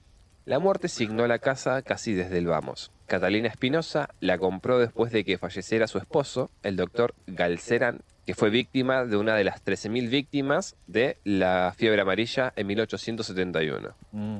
Eh, muerta Catalina poco más de un siglo atrás, sus seis hijos cerraron su cuarto con llave tal como estaba y nunca volvieron a abrirlo. Básicamente clausuraron la El- habitación el de la madre. Claro, A los Blind Manor, digamos. claro. En el cuarto de los padres. Después, dos murieron en la propiedad, uno de estos chicos en circunstancias dudosas. Elisa era la única eh, hermana mujer, ¿no? Que va a ser la, quien regente esto después. También la única devota practicante y la que sobrevivió a todos. Cuando murió su madre, ella se hizo cargo de la casa, mientras sus hermanos estudiaban o, según el lado B de la historia, derrochaban la herencia en fiestas y alcohol. Ah, ok. Hacían Greenfield ahí. El, olvídate, se la vivían. Se la tomaban toda. The Palm House A pesar de todo, in the house. A pesar de todo se recibieron. Uno era médico, otro ingeniero, uno otro abogado, un escribano y un arquitecto. Como Y- toda familia pudiente que se respeta. Y, y Elisa ama de llaves o ama de casa, si querés. La historia más difundida dice que los cinco varones fallecieron de improviso. Uno por un infarto en un partido de tenis, otro eh, ahogado cerca de un velero, otro en un choque de, en auto y uno más en un duelo. Upa. Uno de ellos murió en uno de los dormitorios de la casa junto a una mucama con quien compartía las sábanas. Estuvo en un momento feliz. La versión por aquel entonces fue que se habían intoxicado con un brasero. Ah, ok, sí. Era común, sí. Ahora, ¿qué pasa? Los restos de los cuartos estaban cerrados. Los había clausurado a medida que morían sus ocupantes. O sea, murió el abogado, cerramos acá. Sí, Murió el ingeniero, cerramos acá. no vimos. Exactamente. El mito reza que no aprobaba el estilo de vida de sus hermanos, Elisa, contrario a su austeridad. La imaginación sostiene que ella tuvo algo que ver con sus muertes. Un punto jamás comprobado, al parecer. La leyenda dice que en la casa de la palmera hay fantasmas. Los caseros. Un hombre de más de 50 años y una chica de 20. Que nunca supe si era la hija o la sobrina. Decían que escuchaban el llanto de Elisa y, o que la veían pasar cuenta el escritor y guionista Guillermo Barrantes, que llegó a la casa en 1994 y pasó un año en ella. El tipo este la alquiló cuando trabajaba en, en una tienda de camping Sí. y puso en lo que era eh, la entrada, justamente tiendas de campaña y como para venderlas. Pero bueno, como se veía como una, una vibra muy rara, se fue. Dice, al final aproveché para escribir ahí mi primer, mi primer cuento, La leyenda del invisible. En ese lugar me sobraba inspiración. La misma que le atribuyeron para que Julio Cortázar creara el cuento Casa Tomada. Casa tomada, sí. Una conexión que nunca se corroboró, No. al parecer. No, no, pero tiene su similitud. Ahora, de Balvanera nos vamos a José Cepá. Nos vamos en concreto a Soliverde. Ah, sí. lugar inhóspito. Es el lejano oeste. Yo Sí, co- co- sí. conozco Soliverde, por eso hablo. Lamentablemente el barrio Soliverde está Tenés la planta rodadora y todo. Es como el Red, Red Redemption 2. triste, pero cierto. Bueno, esto se llama El Palacio, que fue la casona de los Anchorena, una de las familias patricios. Una casona antigua, de estilo inglés, se distingue en Croacia al 6115. Al fondo, como lo llaman los vecinos de José Cepaz, a la zona donde esa avenida se cruza con las vías del tren San Martín. Está en medio de un terreno amplio, con grandes pinos, y de la puerta principal, un sendero irregular desciende como una lengua hasta la vereda, donde ya no se observa el esplendor que la casa mostró en 1914, cuando fue construida. Una casa centenaria fiestas también. centenarias, sí. Hoy, el castillo, como le dicen en el barrio Soliverde, descolorido por la humedad y con ventanas, puertas y postigones quebrados, se volvió mito. Cada vez son más las historias sobrenaturales y relatos de fantasmas que rodean la propiedad y se multiplican, sobre todo entre los más chicos. Ah, Es como una onda... en la casa de Neighbor... Neighbor Street. Neighbor Street, ¿no? Exactamente, me, me leíste la, la mente. Neighbor Street. La construcción fue de la familia Nazar Anchorena, una de las más ricas de Buenos Aires. No solo la usaban los fines de semana, también edificaron una capilla que funcionó como la única iglesia local y donde se celebraron bautismos, comuniones, casamientos y demás yernas. Sí, alta joda. Exactamente. Los vecinos dicen era de una familia muy adinerada. Los dueños también levantaron la iglesia al costado de la estructura principal. Eso ya muchos años quedó a cargo de un casero y con el tiempo fue abandonada. Siempre se escuchaban muchas historias sobre el lugar hasta que aseguran que ahí se ahorcó un cura, dice Blanca, una vecina. Muchas de las leyendas que narran sobre el lugar se vinculan con el sacerdote. Dicen que en la casa se suicidó un hombre y que el fantasma mira por la ventana los miércoles cerca de la medianoche, hora en la que murió. Muy específico este fantasma. Sí, yo pensé que los domingos de misa, mira. Sí. Y, y esto lo dice eh, Alfredo, que vive a pocas cuadras del castillo. Mm. E incluso algunos creen que no fue la única muerte ocurrida dentro de la casa. Aseguran que también mataron a las monjas que vivían en la iglesia, agrega Natalia, que pasa todos los días por el lugar, pero evita la vereda donde se encuentra o se emplaza el castillo. Otros vecinos contaron a Clarín sobre los ruidos extraños que salen de una habitación enigmática, tipo Hill House con el cuarto rojo. En el cuarto rojo, sí. Conozco un cura que visitó el lugar y nos contó que la puerta de uno de los cuartos no se puede abrir. Es ahí donde se escuchan golpes inusuales, detalla Sonia Trejo, que es otra de las vecinas. Las leyendas urbanas que rodean la casa te- se transmiten de boca en boca y hasta por las redes sociales. Algunos valientes y otros más temerosos cuentan su experiencia. Cuando éramos chicos pasábamos con mis amigos. Nos llamaba la atención, pero nunca nos animamos a entrar y recorrerla, comenta Mayra. En cambio, Sabrina González revela, muchos recorrimos la casa cuando éramos jóvenes. Es un lugar impresionante, con muchos años e historia para apreciar más allá de los relatos, asegura Sabrina González. Hay también quienes se acercaron a dejar velas para espantar a los espíritus. Y tiene eh, ciertos rumores, ¿no? Que fueron haciéndose. Sí, sí, proliferando a medida que pasaron los años. Sí. Doña Coca, como la conocen todos, vive- Leyendas urbanas. exactamente. Vive desde hace 45 años en una pequeña vivienda junto a la casa. Y admite estar al tanto de cada uno de los rumores. Desde, Era tan chusma la señora que. Para mí que la vieja- hasta los fantasmas. la vieja esta es la fantasma.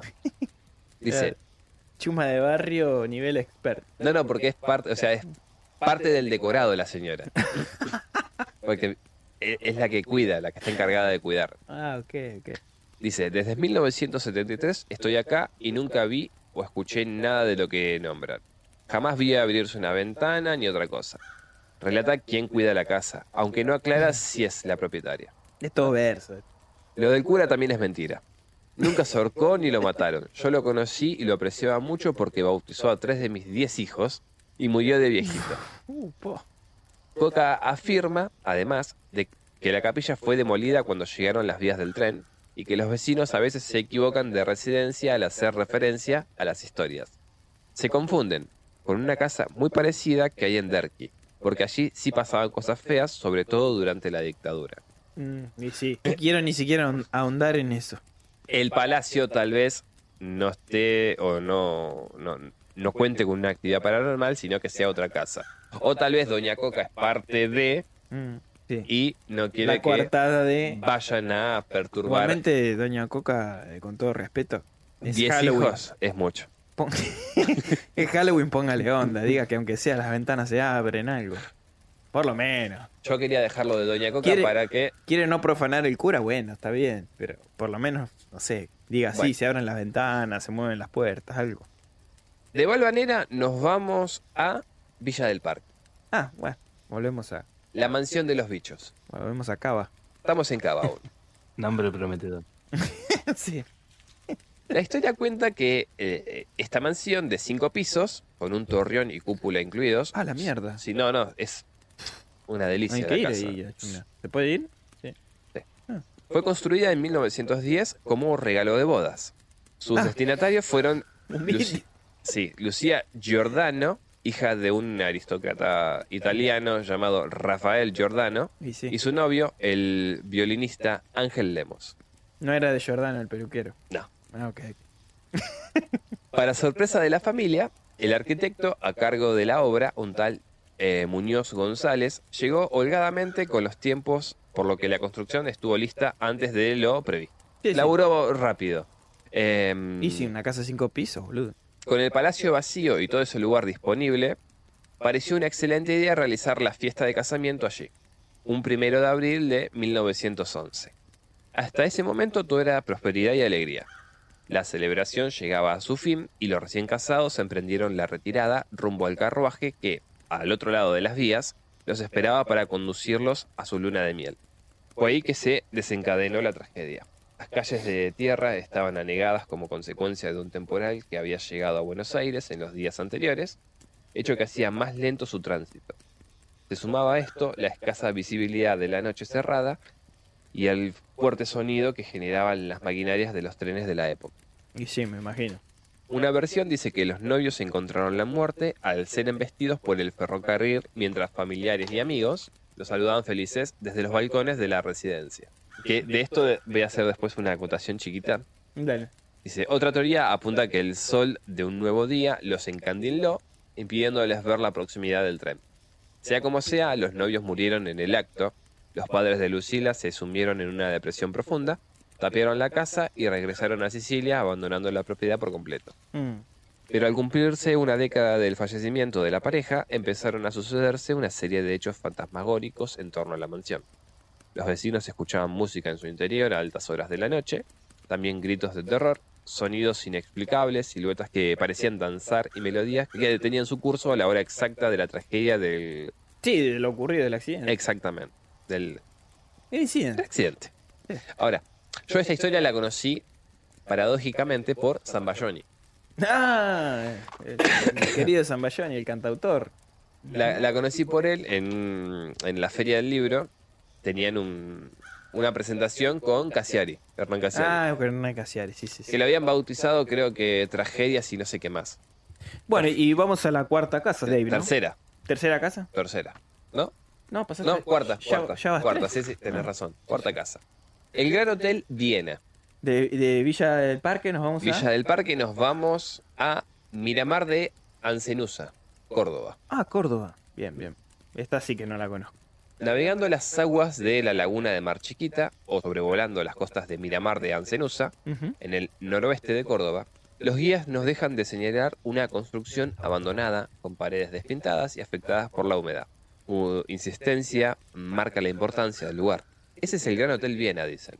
Aunque hoy el paisaje no son más que ruinas de lo que fue un alojamiento de lujo en la, en la década de los 40, las habitaciones y pasillos guardan historias, mitos y leyendas. La mayoría de los turistas llegan a esta zona de Córdoba atraídos por las cuencas endorreica que tiene alrededor de 6.000 hectáreas. Eh, 600.000 600.000 hectáreas, perdón. Sí. 600.000. Lo hacen para realizar avistamiento, avistajes de aves, ya que allí habitan más de 380 especies, entre las que destacan los flamencos australes y para relajarse en las playas del mar cordobés. A la miércoles que hay una fauna... Sin embargo, muchos de casualidad se topan con este establecimiento hoy convertido en museo. La historia del, del Viena se remonta a 1936, cuando la familia Falke, integrada por Maximiliano Emilio Germán Falke, de origen alemán, Melita María Fleischharder, austríaca, y sus hijos Wolfgang Otto y. Gertrudis Ingrid llegaron a Miramar. Nombres fáciles que tienen, ¿eh? Sí, no. Ale- Buscaban- alemanes no eran, seguro. No, no, no, ni animales ni austríacos. Seguro. Buscaban poder mejorarle la calidad de vida a la esposa, quien sufría de asma, y a Máximo, o sea, el hijo, quien padecía de psoriasis. Ah, psoriasis, sí. Psoriasis, problema, una enfermedad de la que afecta a la piel. sí. Sí. Las propiedades curativas del fango y el agua del quinto lago salado más grande del mundo hicieron que el patriarca de la familia decidiera invertir en la localidad. El hotel se construyó en etapas, entre 1940 y 1945. En total tenía 84 habitaciones. Impresionante. El ala principal era de la más lujosa. Y rápido igual, ¿eh? Cinco Sí. años. Contaba con pisos de granito, paredes recubiertas de mármol de Carrara, importado de Italia, Sí, y salones iluminados por arañas de bronce con estalactitas de cristal. Hacia, había plata. Se nota que sí. Era el único lugar del hotel que poseía aire acondicionado central y calefacción. En la planta baja tenía una sucursal bancaria, central, de, central telefónica, peluquería y sucursal de correo, Ah, mierda. el lugar. Completísimo. Sí. Actualmente es solo posible conocer la terraza de esta parte. Un punto estratégico para ver cómo el sol cae sobre el agua. Hermosa vista. de Hermosa vista de ser. sí. El Viena tenía una cámara frigorífica donde se conservaban cerdos y, y las aves de corral provenientes del propio criadero del hotel y una proveeduría de latas de conserva como para alimentar a 100, pers- a 100 personas durante un mes, además de panadería propia. Todo, todo autoabastecido el lugar Sí. este. Vamos a la parte que nos compete Sí. ¿Cuándo empezó a ponerse escabrosa la cosa? Por eso. En las habitaciones 106 y 110 donde es donde se perciben más energías extrañas. Algunos dicen sentir angustia, otros confiesan haber visto personas pasar de una habitación a otra.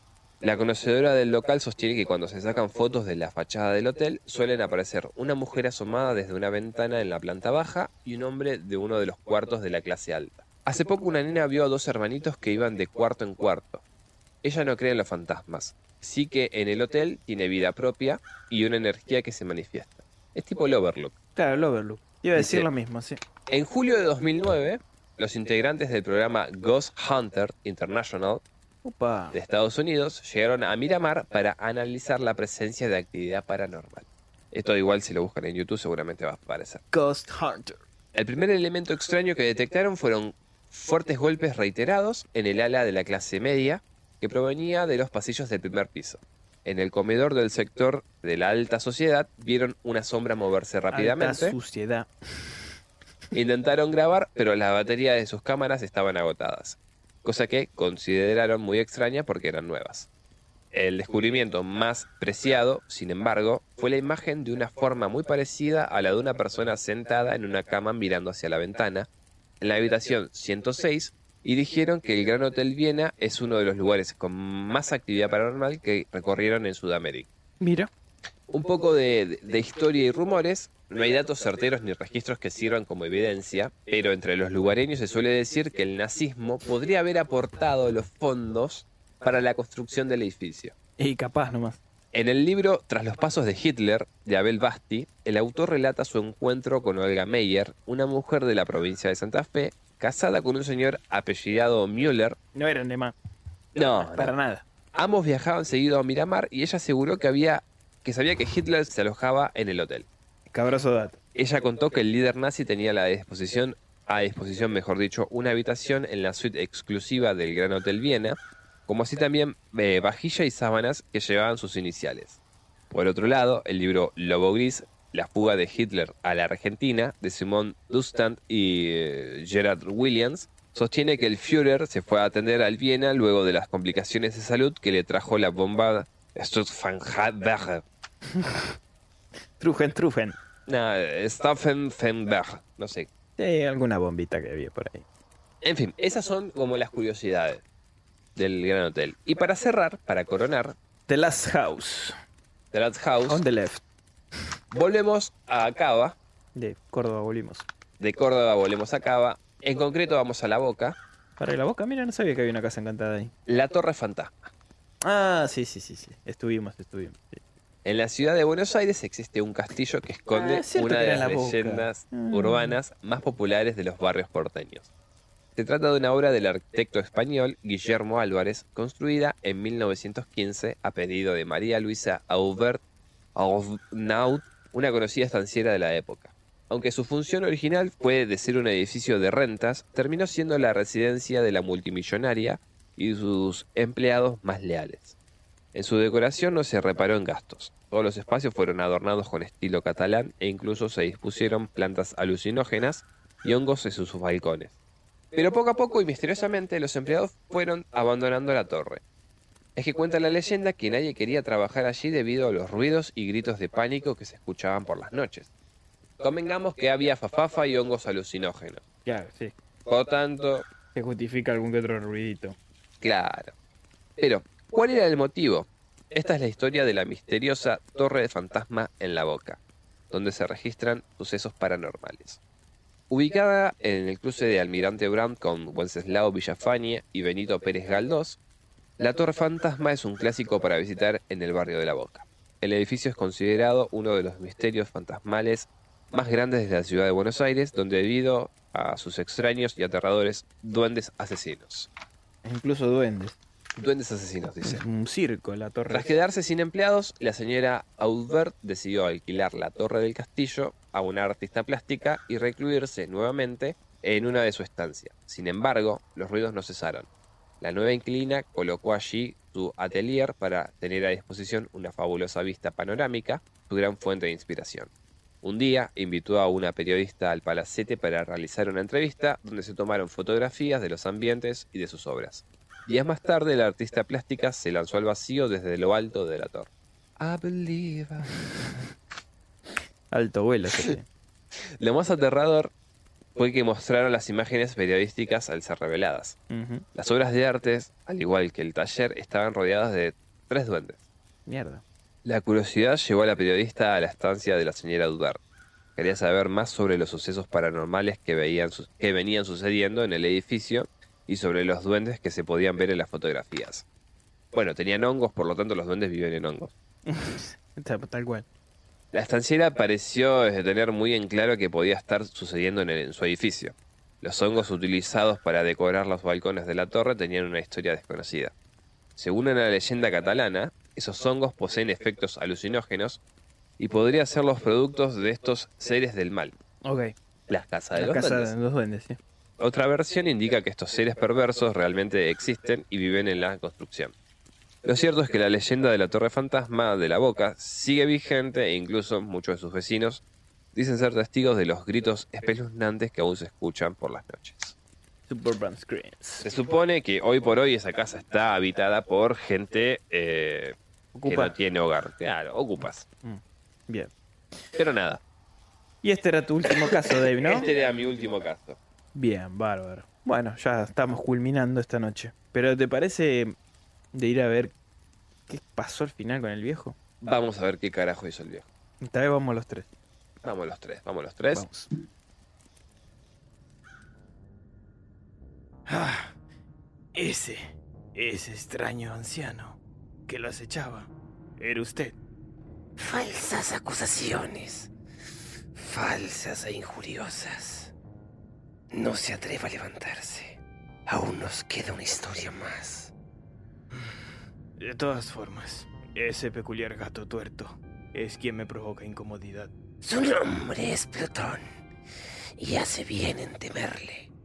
Y ahora, póngase esta máscara para darle fin a esta ominosa tertulia. Demos paso a dos máscaras.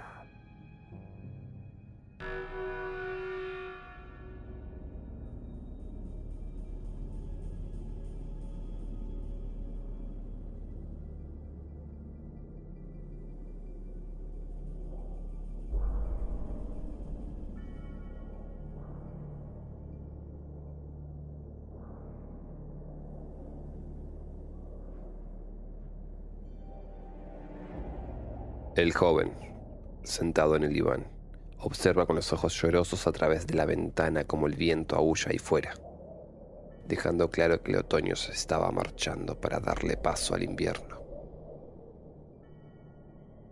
Doctor, realmente no entiendo por qué tengo estos sueños, reiteradamente. Últimamente no logro siquiera dormir una siesta, que estas imágenes invaden mi mente. Entiendo, muchacho. En esos sueños vividos sientes que no es tu persona quien obra, tienes la sensación de ser otra y estás usando una de tus máscaras. Sí, exactamente. ¿Recuerdas de qué máscara se trata? No, doctor. ¿Nunca observas tu reflejo frente al espejo? No. He tratado de hacerlo. No tengo la capacidad de decidir mis acciones en estos sueños. A veces me encuentro en mi casa, a veces en mi patio, en una ocasión cerca de mi escuela. No tengo idea de cómo termino despertando en otros lugares. El psiquiatra acaricia su barbilla. Su mirada es compasiva y gélida a la vez. No pestañeó durante varios segundos y sus ojos parecen dos sondas que analizan a través de las pupilas de su joven paciente. Hay casos de sonambulismo realmente extraños, joven. Quizás estemos frente a un caso particular y padeces una condición de sonambulismo muy rara. Tranquilo. Todo tiene su solución. Puedo prepararle una receta de medicamentos a ver cómo progresa. El chico giró su cabeza hacia el terapeuta. Su rostro comenzó a mostrar más ánimos. Es como dice el doctor, todo tiene una solución. Gracias, doctor. Yo adoro las máscaras. Y se acerca Halloween. Mis compañeros de clases insisten a que asista a una fiesta que están organizando. Pero siento miedo últimamente. Sobre todo porque en estos sueños suelo lastimar gravemente a animales, a mis amigos, o hacer bromas de muy mal gusto, entre otras cosas que no, no quiero recordar. Además, a veces ni siquiera puedo recordar lo que estoy soñando. En su tono de voz asoma el miedo y el alivio a la vez. Se estaba quitando ese extraño peso de encima, por algo que ha hecho solamente en sueños, pero que lo sentía tan inherente a la realidad que lo asustaba tremendamente. No hay manera de vencer el miedo que justamente hacerle frente. Es más, el viernes es noche de brujas, ¿cierto? Ven a mi consultorio por la tarde. Voy a ayudarte a enfrentar ese temor. Al fin y al cabo, amas las máscaras, ¿no es así? Las máscaras siempre representaron a este particular joven de 16 años. Tenía tantas que ya no recuerda la cantidad exacta que posee. Algunas siquiera logra recordar en qué momento las adquirió. Bien, entonces te veré el viernes por la tarde. Todo va a salir bien, ya verás.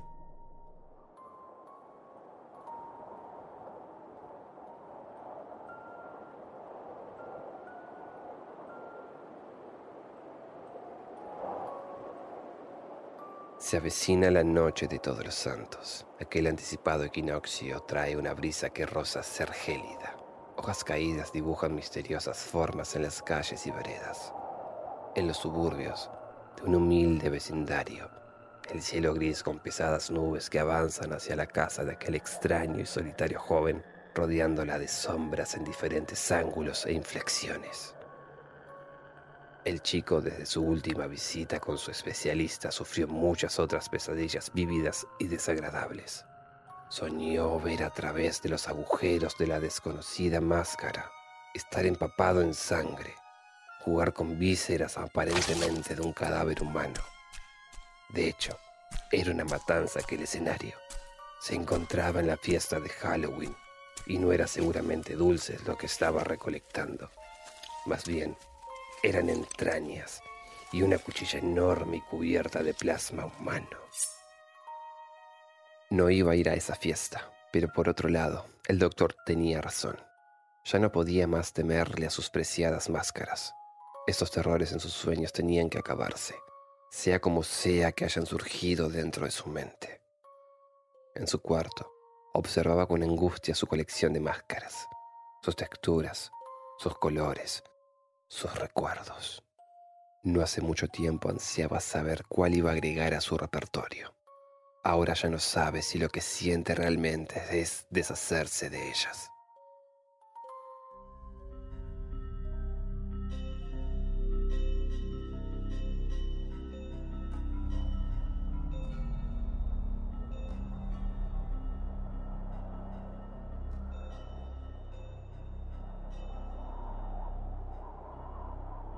Ya es viernes, 31 de octubre. Ya cerca el horario de su cita con su especialista. En camino, por las calles y las casas decoradas con calabazas y esqueletos, comenzó a cobrar vigor. Hacía varios meses que estaba en terapia luego de un pequeño accidente y siente mucha confianza hacia el doctor. Sonó el timbre del estudio.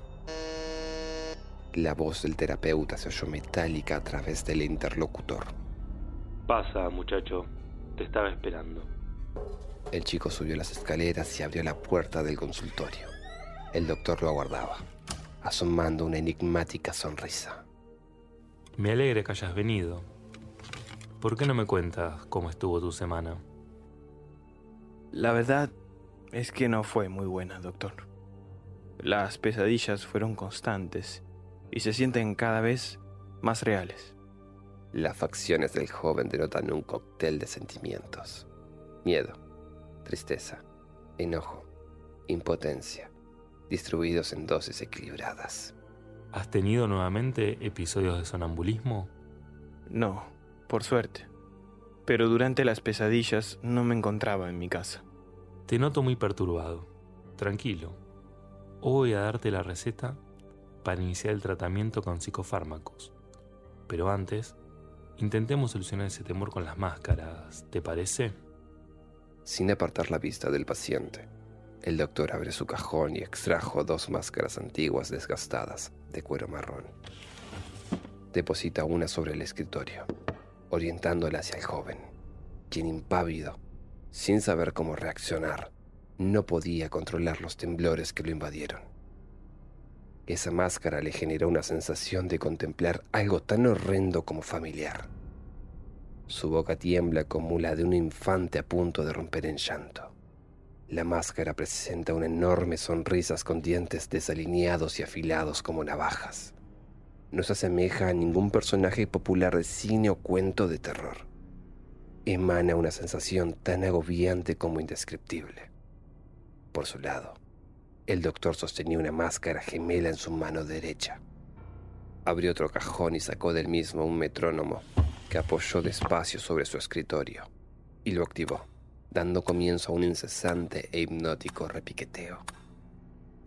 Las máscaras son objetos muy interesantes. ¿Nunca te preguntaste a ti mismo por qué te atraen tanto?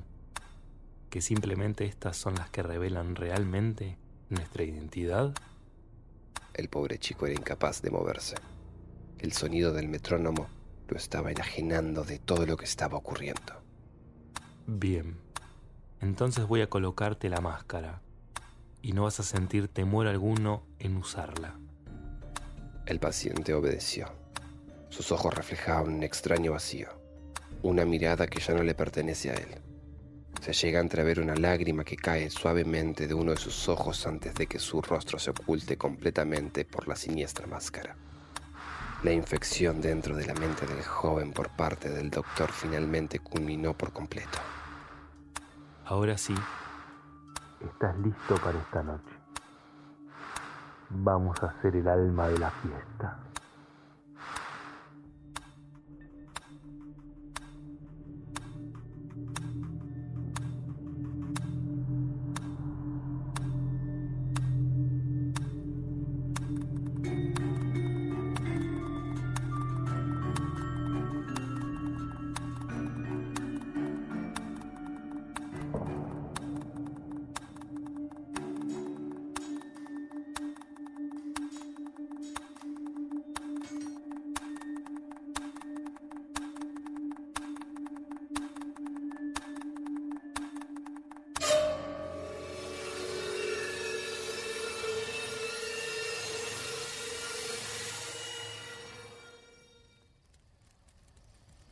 Bueno, Dale. hasta acá llegamos entonces. Con esta fogata nos vamos despidiendo. Exactamente. Nos vamos a quedar acá tomando algo. Espero que les haya gustado las casas encantadas. Vamos a ver qué hace el viejo con ese bulto que está llevando ahí. Sí, ya lo está levantando, lo está izando, básicamente. Sí. Bueno, antes de cerrar, eh, ante todo quería, bueno, agradecerle a, a Seba, nuestro invitado, por estar acá hoy. Al doctor Malito. Al doctor Marito.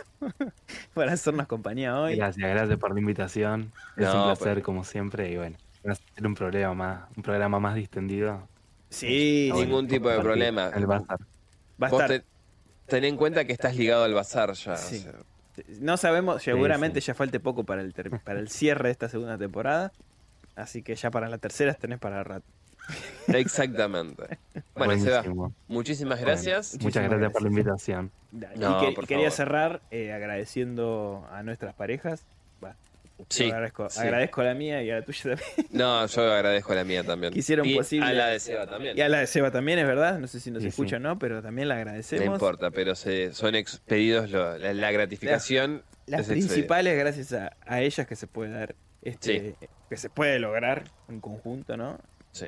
Eh, este Que nos dejan jugar a ser podcasters. Claro, que nos permiten.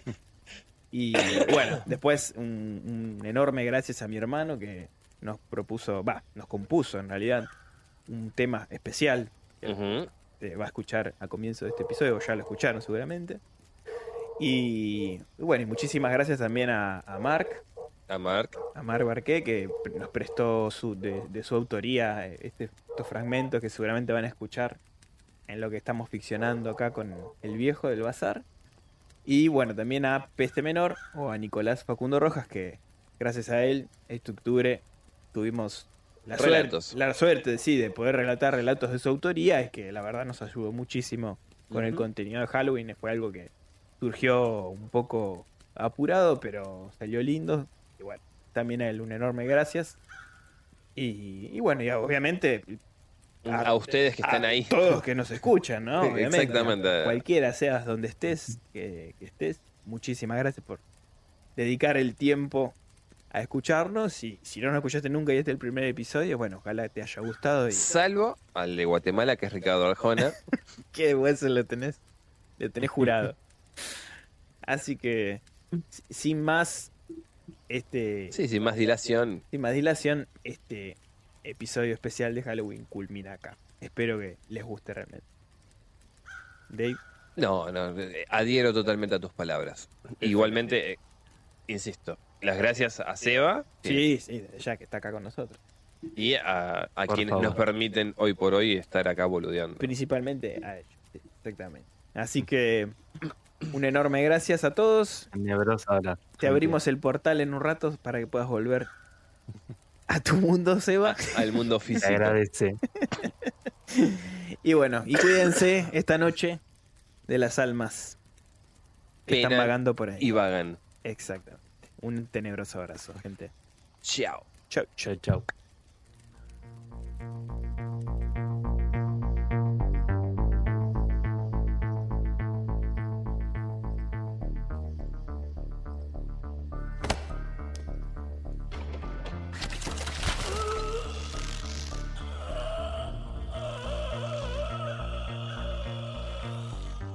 la horca, amable manco, bailan, bailan los paladines, los descarnados actores del diablo, danzan que danzan sin fin, los esqueletos de Saladín. Monseñor Belcebú tira de la corbata de sus títeres negros que al cielo gesticulan. Y al darles en la frente un revés del zapato, les obliga a bailar ritmos olvidados. Sorprendidos, los títeres juntan sus brazos gráciles como un órgano negro, los pechos horadados que antaño damiselas gentiles abrazaban, se rozaban y entrechocaban en espantoso amor. ¡Hurra! Alegres danzantes que perdisteis la panza, trenzad vuestros cabriolas, pues el escenario es amplio. Que no sepan, por Dios, si es danza o batalla. Furioso, Belcebú rasga sus violines.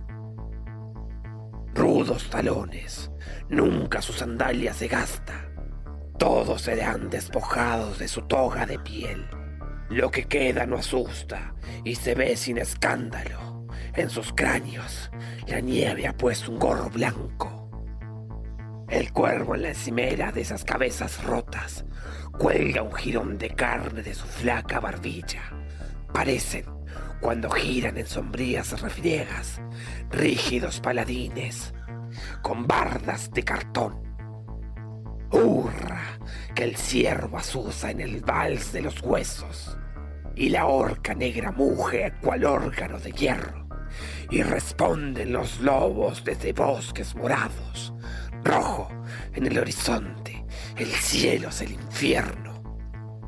Zarandéame a estos fúnebres capitanes que desgranan, ladinos con largos dedos rotos, un rosario de amor por sus pálidas vértebras. Defuntos, que no estamos aquí en el monasterio. Y de pronto, en el centro de esta danza macabra, brinca hacia el cielo rojo, loco, un gran esqueleto llevado por el ímpetu, cual corcel sin cabrita, y al sentir en el cuello la cuerda tiensa aún. Crispa sus dedos cortos contra un fémur que cruje, con gritos que recuerdan atroces carcajadas. Y como un saltimbanqui se agita en su caseta, vuelve a iniciar su baile al son de la osamenta. En la horca negra bailan, amable manco, bailan los paladines, los descarnados danzarines del diablo. Danzan que danzan sin fin los esqueletos de Saladín.